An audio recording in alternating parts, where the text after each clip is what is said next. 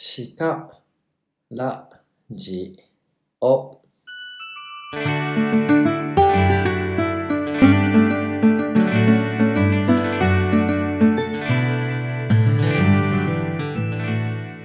さて、今回も始まりましたね、シカラジオ、えーしなやかに軽やかに生きていく、そんなことを目指してね、日々パーソナリティである僕、おすぎがですね、どんな行動をしたり、どんな考えをしているのか、そんなことをね、配信していくラジオです。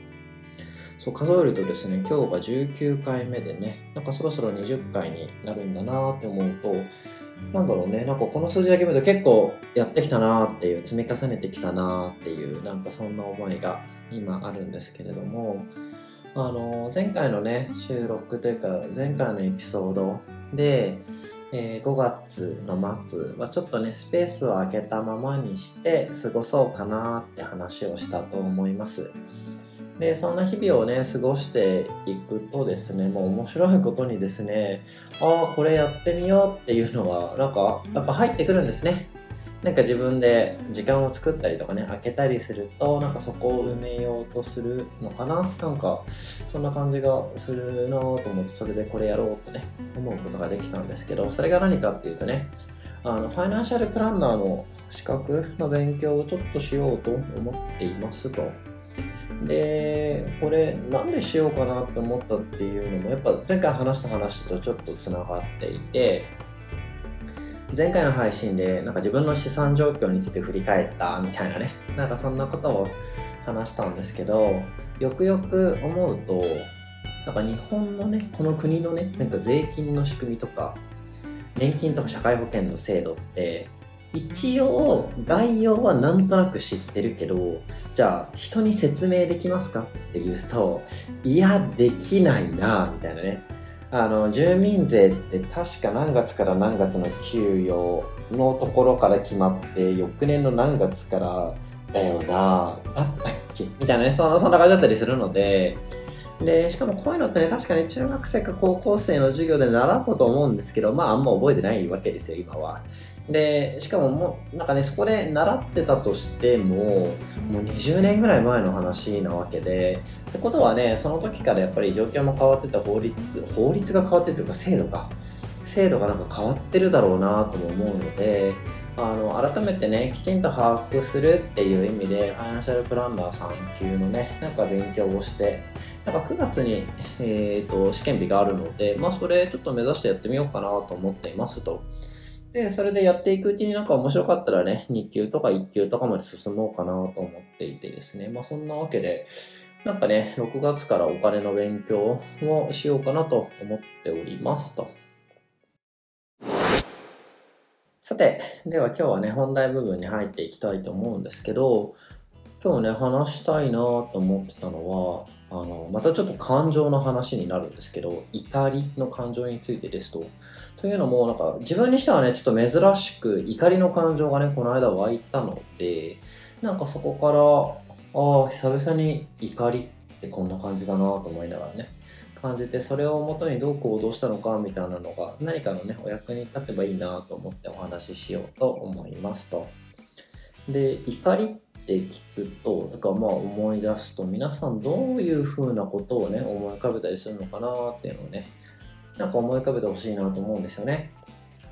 なんか人によってはね、怒りって嫌だなとかね、あの、アンガーマネージメントっていうものが世の中にある通り、なんでしょうね、なんか怒りはコントロールした方がいいものとか、あまり出さない方がいいものとか、あとは、なんか怒ってる人ですよね。っていう人がもしいたとしたら、なんかそこには近づきたくないなって思う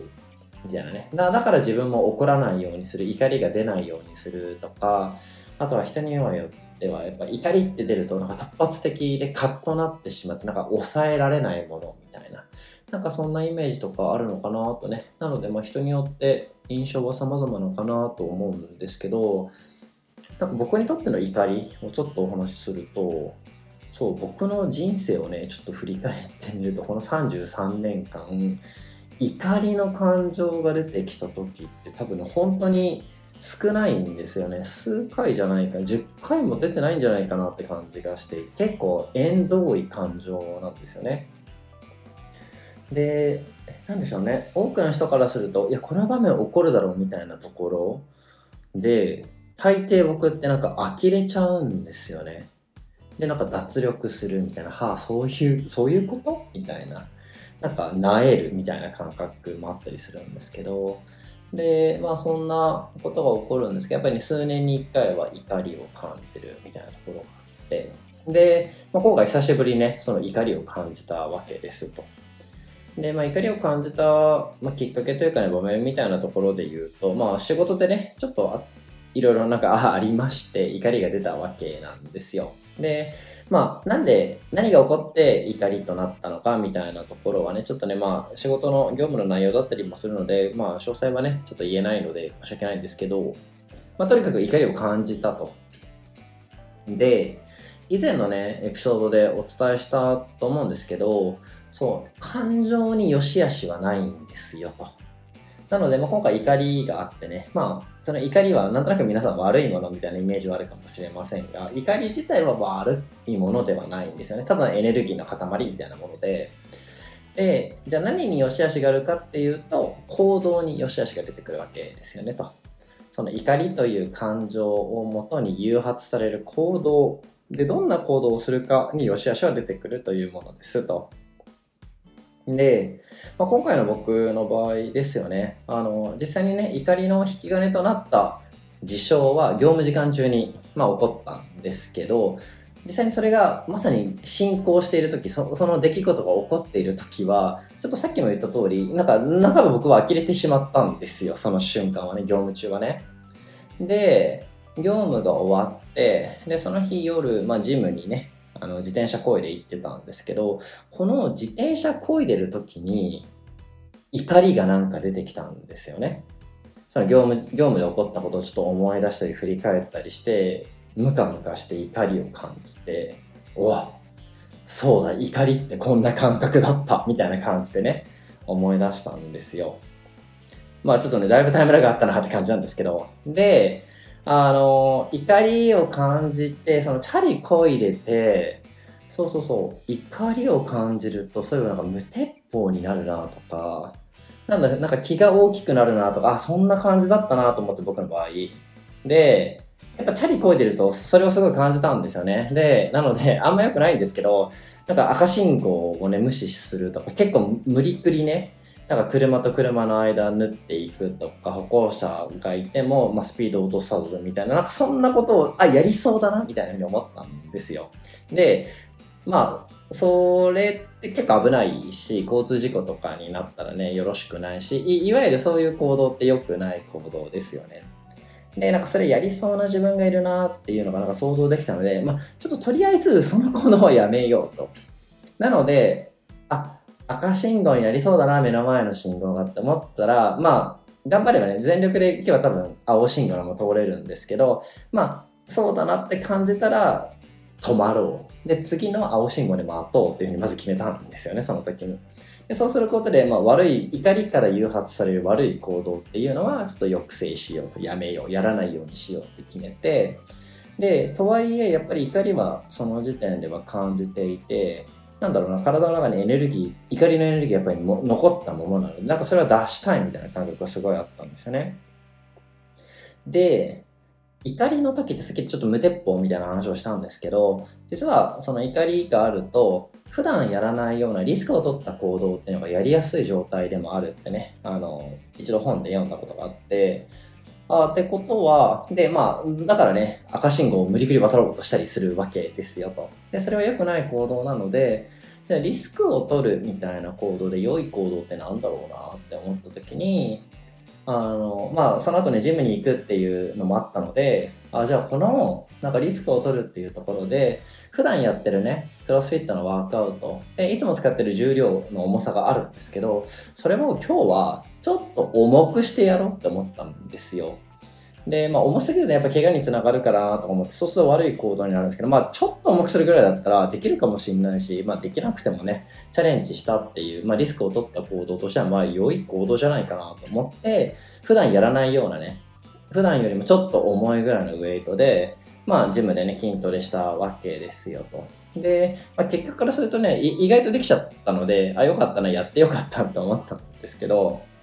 まあ、こうやって今回その怒りのエネルギーっていうのでね、あの、から誘発される行動では、悪い行動はせずに良い行動できたなと思って、なんかこれはしっかりま感情をコントロールしたというよりか、感情によって引き起こされるであろう行動をしっかりと自分でコントロールした。だからまあ感情自体はコントロールしてないんですよね。行動をコントロールできた事例だなと思っていますと。で、もちろんね、なんかこうやって怒り以外にもね、いろいろ不安とか悲しみとかでいろいろやり方はあるんですけど、まあどんな時もね、こんな風にして なんていうの、なんか自分にとって居心地の悪い感情が生まれた時に、うまくいい行動にね、転換できますかって言われると、まあそんなこともないんですけど、やっぱこれを知ってると、それをやろうとしたりですね、なんかこうじゃないかなとか、逆にあの悪い行動はとにかくしないようにしようみたいな感じができるので、まあ、結果として悪くはないかなと、いわゆる感情に任せたね、悪い行動をしないで済むみたいな風にはなってくるので、なんか皆さんもね、このなんか居心地の悪い感情が出てきたなって思った時は、まあ、そこに身を任せて流される流されて行動するんじゃなくてあこういう風な感情があるからなんか悪い行動をしそうだぞって思ってそれを止めるっていうことと同時にでもそうするとエネルギー感情のエネルギーの行き場がなくなっちゃうので何かね他のエネルギーあ他のエネルギーじゃないですね他の行動ですねにつながるような行動をしていくみたいななんかそんな視点を持っておくと何でしょうねあの感情に振り回されないで済むみたいになってくるかなと思うのでまあなんか参考にしていただけたらなと思います。さて、エンディングですね。えっ、ー、と、エンディングはですね、そう、この間、久しぶりにね、半年ぶりぐらいかな、に、ちょっと国内出張に行ってきたんですよね。で、2泊3日で行ってきたんですが、久しぶりにね、出張に行ってみての感想、まず1つ目がですね、まず1つ目っていうか、まあもうこれに尽きるんですけど、いやー、不規則な生活になるね、出張行くとという感じですと。やっぱね、寝る時間とか起きる時間っていうのが、まあ、いつもと変わるっていうところで、まあ、体へのね、負荷が多少ないともかかりますし、あとやっぱり移動って疲れるよねって話なわけですよ。で、そこでも体にちょっとね、身体的ダメージは来るなというところですと。あと、もう一つ自分にとって大きかったなっていうのは、食事ですね。あの、食べるものを自分でなかなか選択しづらいなっていうところでしたと。あの普段自分でね自炊してねご飯食べてるのでやっぱそこで自炊するっていうところで気をつけてるのはなんか自分の健康面なんですよね。自分の胃腸の状態とかを見ながらあ今日はこの材料で食べよう、まあ、食物繊維多めにしようとかね。なんか発酵食品多く食べようかなみたいな。まあ基本的にそこそこしか考えてないんですけど。でやっぱぱりそうやって考えられるのが自炊の良さではあるんですが出張行くと自炊ができなくてやっぱり外食せざるを得ないんですよね。で、まあ、外食でも一応は自分なりに気をつけられなくはないんですけどやっぱり自炊に比べるとねどうしても無理な時もあるわけですよ。特に出張とか行ってるとね結局夜はねあの飲み会とかになったりするのでお酒も飲むしってことでね胃腸がまあ少しはダメージを食らうわけですよと。で、そんなね、食べ物で一緒にダメージを食らいつつ、不規則な生活でね、身体的なダメージをね、食らうので、まあ、やっぱ体は弱ってて、まあ、それが体のね、ちょっとしたところで出てくるっていう感じだったんですよ。でただ、まあ、コロナ前ですよね、海外も国内もね、バンバンバンバン出張行っていて、まあ、そんな生活に、ね、順応していた体だったので、まあ、今回の出張も2泊3日でそんなに長いものじゃなくて、そんなの平気だったんですけど、なんかね、コロナになってから、まあ、出張がなくなって、まあ、だいぶね、あのー、自分の体調に気をつけた生活をしていたがゆえに、なんかね、出張という変化に耐えられない体になっちゃったなっていうのを気づいたっていうところでしたね。だからなんか自分の生活をね、整えたがゆえに、出張という非日常に対応しづらい体になったんだなと思って、